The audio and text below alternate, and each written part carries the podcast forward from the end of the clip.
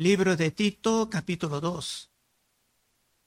Vimos en el último capítulo que Tito estaba trabajando en un lugar un poco difícil, porque la cultura de Creta era contaminada con un paganismo extremo. Pablo actualmente confirmaba las conclusiones de unos de sus propios profetas. Vimos en Tito 1.12. Uno de ellos, su propio profeta, dijo, los cretenses, siempre mentirosos, malas bestias, glotones ociosos. Y Pablo dijo, este testimonio es verdadero. Por tanto, repréndelos duramente para que sean sanos en la fe. Pablo normalmente hablaba así en otras epístolas, pero para ayudar a los hermanos a llegar a una vida tranquila, era necesario insistir en una vida más bíblica y menos pagana. Con esto versículo 1. Pero tú, habla lo que está de acuerdo con la sana doctrina.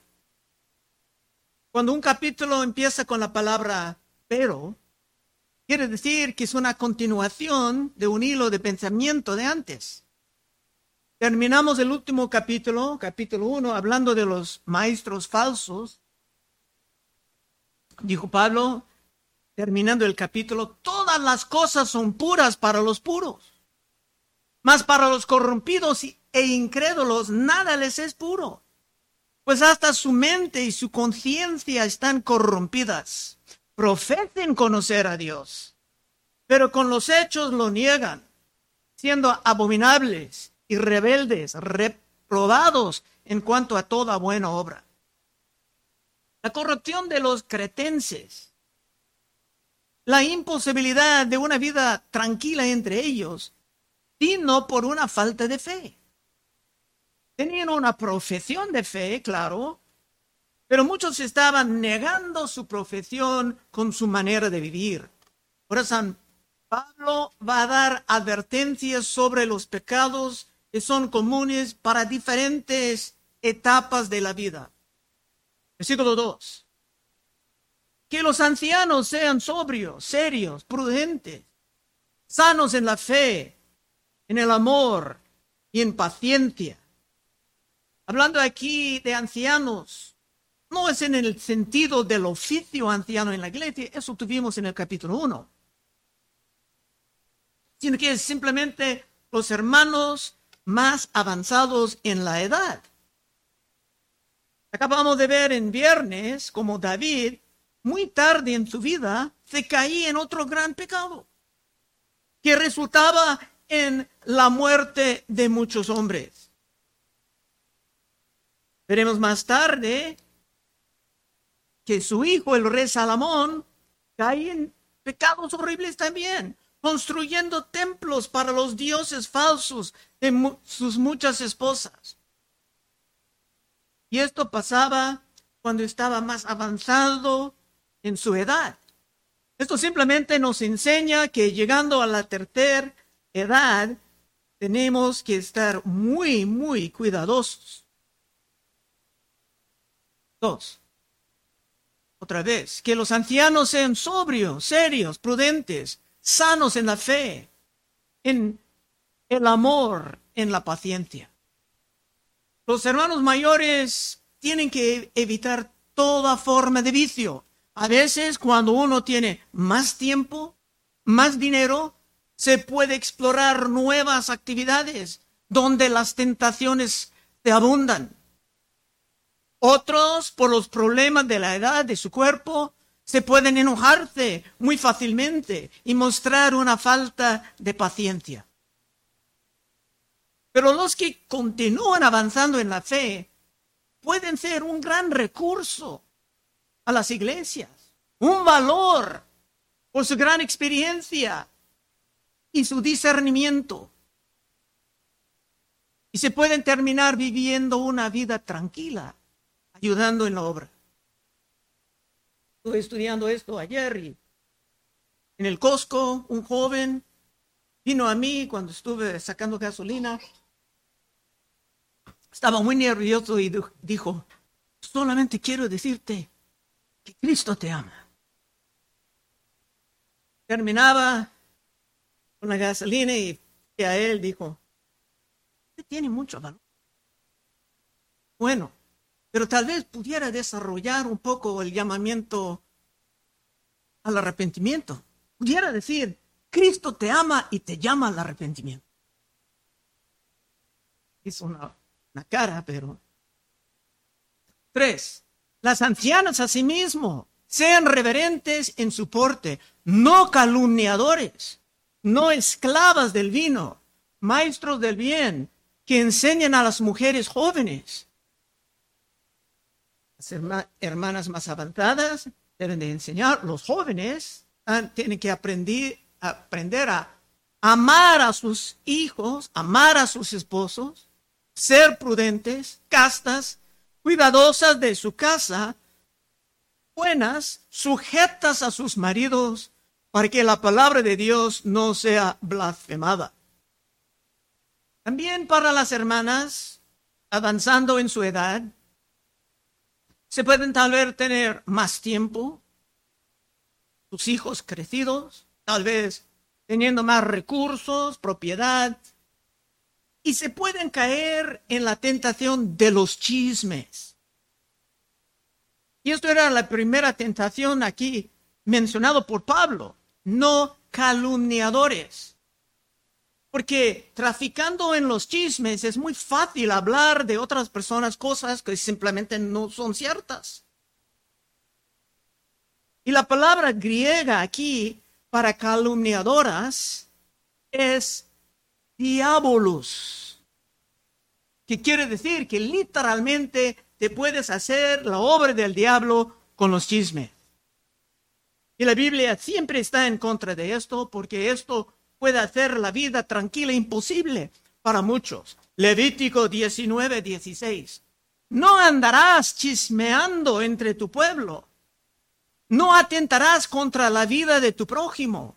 Yo, Jehová, no aborrecerás a tu hermano en tu corazón. Razonarás con tu prójimo para que no participes de su pecado. No te vengarás ni guardarás rencor a los hijos de tu pueblo sino amarás a tu propio prójimo como a ti mismo, yo Jehová. Y esto era el testamento antiguo. Evidentemente, esto estaba pasando mucho entre los cretenses. San Pablo quería ver esto duramente corregido. Otra vez tres. Las ancianas a sí mismas sean reverentes en su porte, no calumniadoras, no esclavas del vino, maestras del bien que enseñan a las mujeres jóvenes a amar a sus maridos y a sus hijos, a ser prudentes, castas, cuidadosas en su casa, buenas, sujetas a sus maridos, para que la palabra de Dios no sea blasfemada. Las mujeres de experiencia también pueden ser un tesoro a las iglesias, enseñando a las mujeres más jóvenes con su experiencia. Una madre con hijos buenos ya sabe algo muy valioso para compartir. Y es interesante que habla de estar cuidadosas de, sus, de su casa, sujetada a sus maridos. El feminismo realmente no es nada nuevo, sino que es una expresión del paganismo muy antiguo. Lo puedes comprobar esto estudiándolo. Pablo está constantemente recordando a las hermanas de la necesidad de estar sujetadas. Y obviamente esto era un gran problema en Creta. Pero vimos en Efesios 5:22, las casadas estén sujetas a sus propios maridos, como el Señor, porque el marido es cabeza de la mujer, así como Cristo es cabeza de la iglesia, la cual es su cuerpo y él es su salvador. Y esto es como una declaración de guerra en contra del paganismo y el feminismo que es parte de esto. Colosenses 3:18. Casadas, estad sujetas a vuestros maridos como conviene en el Señor. También San Pablo primero, o San Pedro, primero de Pedro 3.1, asimismo vosotras mujeres estad sujetas a vuestros maridos, para que también los que no creen a la palabra sean ganados sin palabra por la conducta de sus esposas. Y ganando personas sin palabras es parte del tema de hoy. Claro, presentando el Evangelio tenemos que usar palabras, pero primero tiene que comunicar sin palabras. Es claro que en la sabiduría de Dios, sin esto, la mujer sujetada, la vida tranquila será imposible. En muchas partes del mundo, aún saben que eso tiene sentido, es el sentido común. Solamente cuando el paganismo es muy avanzado, esto parece algo extraño. Ahora se va a hablar de los hombres más jóvenes. Seis. Exhorta a sí mismo a los jóvenes a que sean prudentes, presentándote tú en todo como ejemplo de buenas obras. Está hablando de Tito porque era uno de los jóvenes y tenía que no solamente predicar, sino actuar.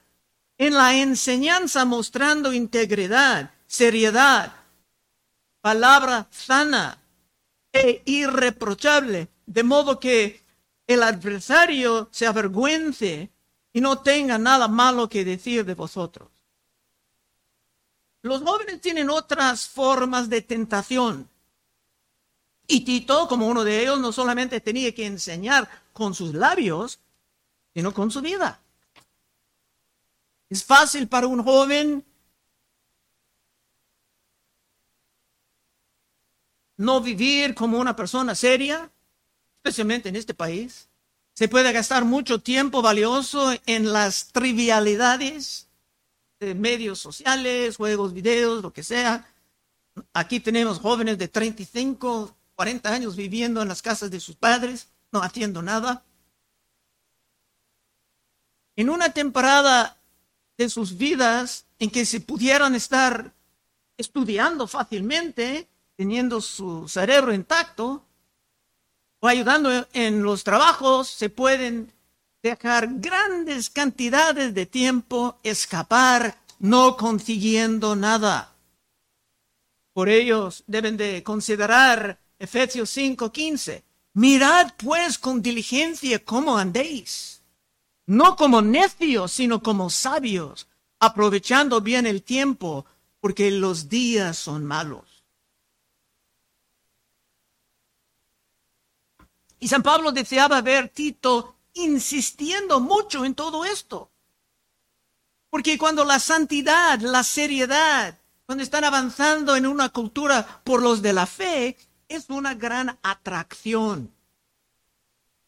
Pero cuando los hombres, las mujeres, los jóvenes de la iglesia son casi igualitos a los del mundo, la atracción a la verdad simplemente no va a existir. Por ejemplo, si una hermana anda exhortando a alguien a creer, mientras ella misma no puede respetar a su propio, a su propio esposo, su oyente puede responder, responder con algo como, ¿por qué quieres exhortar a mí con un libro que obviamente tú has abandonado? La conclusión, es, la conclusión es que tu manera de vivir es el evangelismo más poderoso. Y claro, tenemos que evangelizar con la palabra, pero nadie va a escuchar tu palabra mientras tu vida es un desastre. Amén. Si vives en la obediencia, produciendo una vida tranquila, puedes tener mucho más éxito en el evangelismo. Por esto Cristo dijo en Mateo 5:16, así alumbre vuestra luz delante de los hombres, para que vean vuestras buenas obras y glorifiquen a vuestro Padre que está en los cielos. Y ahora veremos otra vez por qué en las escrituras tu trabajo está presentado como algo sagrado. Nueve. Exhorta a los siervos a que se sujetan a sus amos, que agradan en todo, que no sean respondones, no defraudando, sino mostrándose fieles en todo, para que en todo adornan la doctrina de Dios nuestro Salvador. Podemos tener doctrinas que no van a, ningún lado, pero tenemos que tener doctrinas adornadas con vidas serias. Tu trabajo también estás evangelizando con tu manera de servir. Yo conozco empresarios que dicen claramente en privado, dicen que prefieren dar empleo a los cristianos. No pueden decir esto públicamente porque causaría problemas. Y claro, no quieren cristianos en nombre solamente, los que tienen una forma de piedad, pero niegan el poder de ella, como vimos en el segundo de Timoteo, sino que sí quieren cristianos verdaderos, llenos del Espíritu Santo y llenos de la integridad. Con hermanos así trabajando en su empresa, se pueden vivir una vida más tranquila. Ahora llegando a la última parte, San Pablo va a explicar por qué nuestro testimonio es tan importante. ¿Por qué la integridad es tan vital para avanzar el reino de Cristo? Hasta veremos algo interesante en la naturaleza misma de la gracia. 11. Porque la gracia de Dios se ha manifestado para salvación a todos los hombres. Todos están recibiendo los beneficios de la muerte de Cristo y la gracia de, Dios que fluye de ese gran sacrificio. No solamente los judíos como antes en el Testamento Antiguo, sino el mensaje de la redención en Cristo ya se va por todos lados.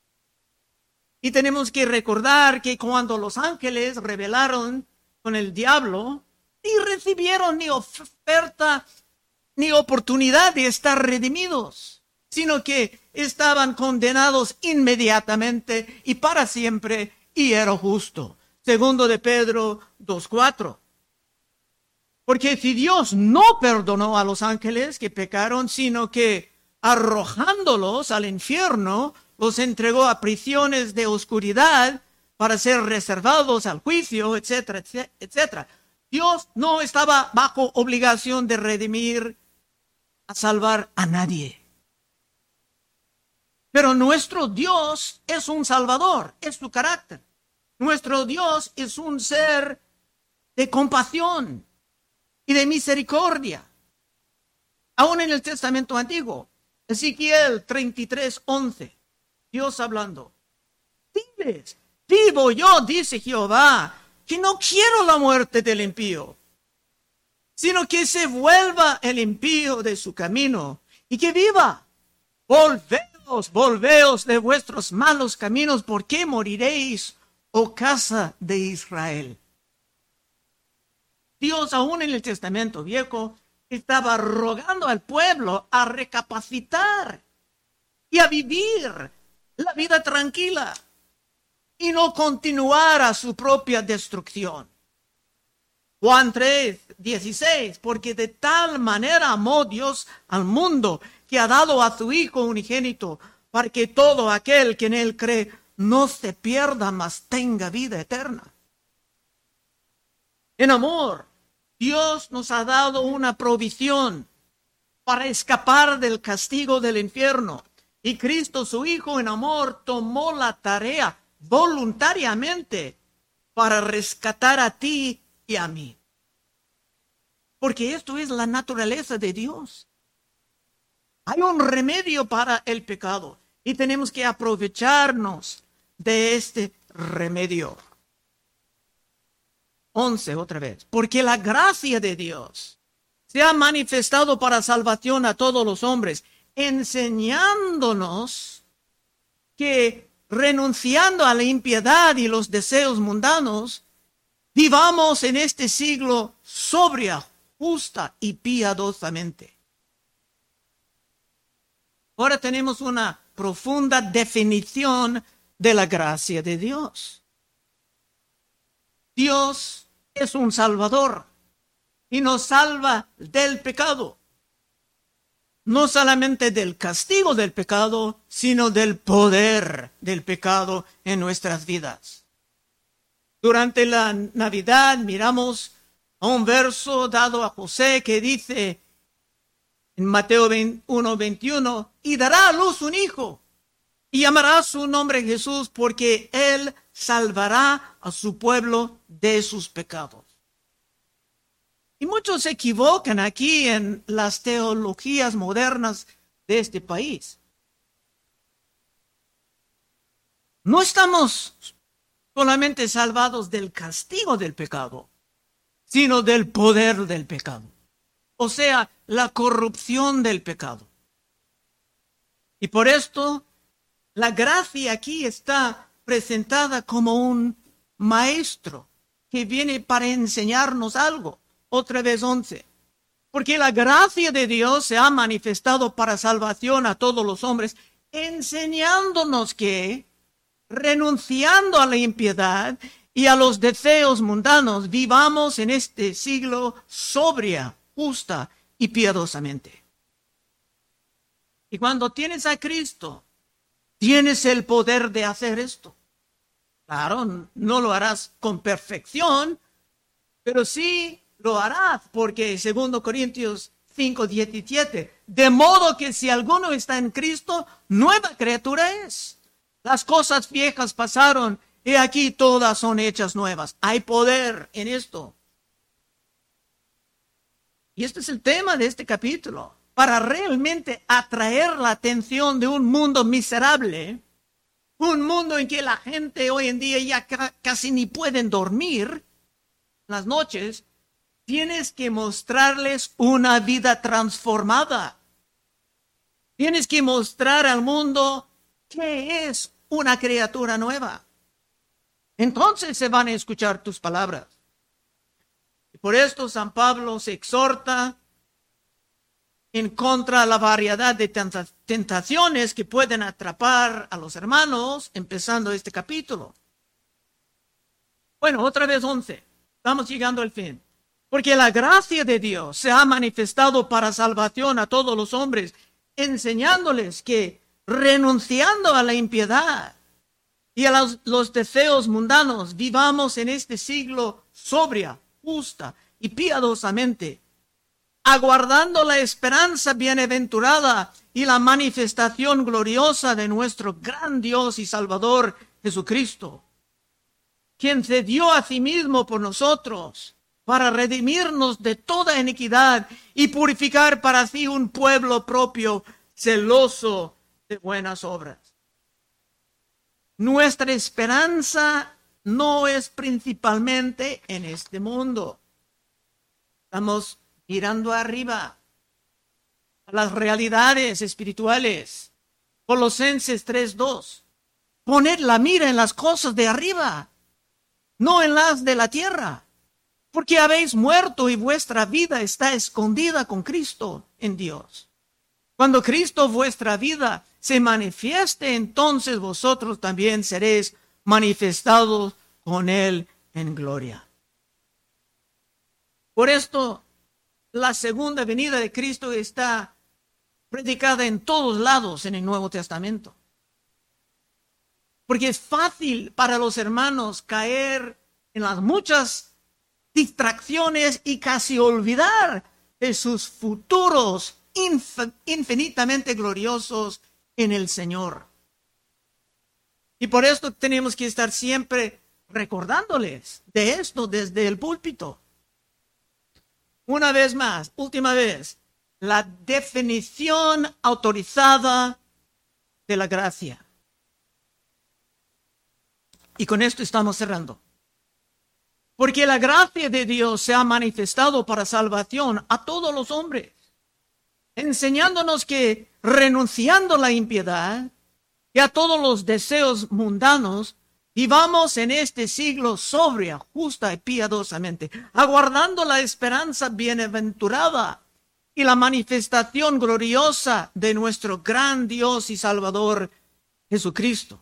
Y claramente que Cristo es Dios, quien se dio a sí mismo por nosotros para redimirnos de toda iniquidad y purificar para sí un pueblo propio, celoso de buenas obras. Si realmente quieres vivir como un cristiano verdadero, entonces será parte de un pueblo purificado, celoso de buenas obras. Evangelizando no solamente con tus palabras, sino también con tus obras. Último verso 15. Esto habla y exhorta y reprende con toda autoridad. Nadie te menosprecie. ¿Qué Pablo dijo esto?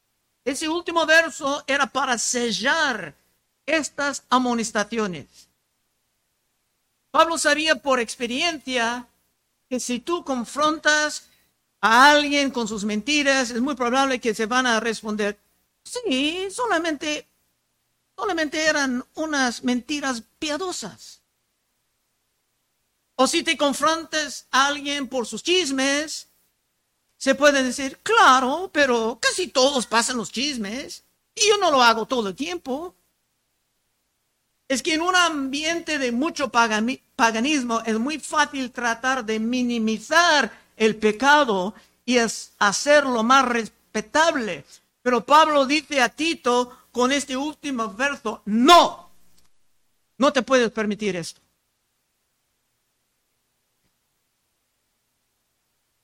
Tienes que estar firme, porque la gracia no es para salvarte en tu pecado, sino que la gracia es para salvarte de tu pecado. Conclusión.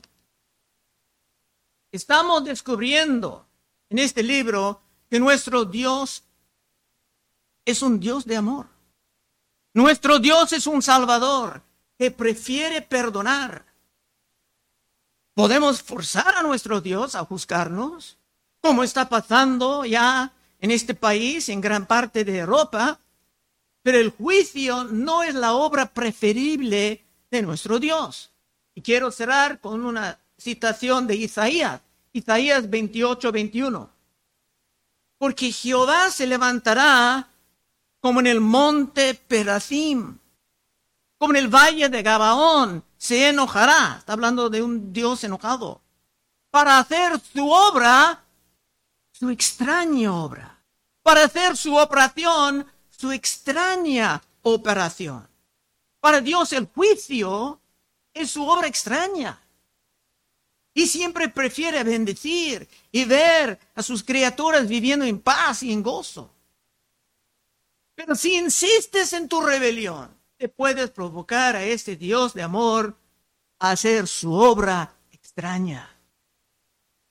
Pero si tú realmente quieres escapar de los errores y de las tentaciones, de caer una y otra vez en el pecado, si tú quieres sentir el poder de vivir como una criatura nueva, para por fin alcanzar una vida tranquila, Puedes pasar al frente en unos momentos y oraremos contigo. Vamos a orar. Oh Padre, te damos gracias.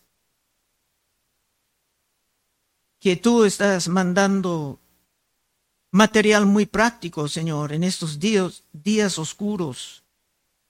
Ayúdanos, Señor, a tomar estas cosas, a meditar en estas cosas y a hacer cambios donde tenemos que hacer cambios. Hacer correcciones donde tenemos que corregir algo Tú prometiste, Señor, que tu, palabra no va a regresar vacía. Y queremos recordarte, Señor, de esa promesa tuya. Hazlo, por favor, pedimos en el santo nombre de Cristo Jesús. Amén. Bueno, hermanos, estaremos enfrente si acaso hay peticiones de oración.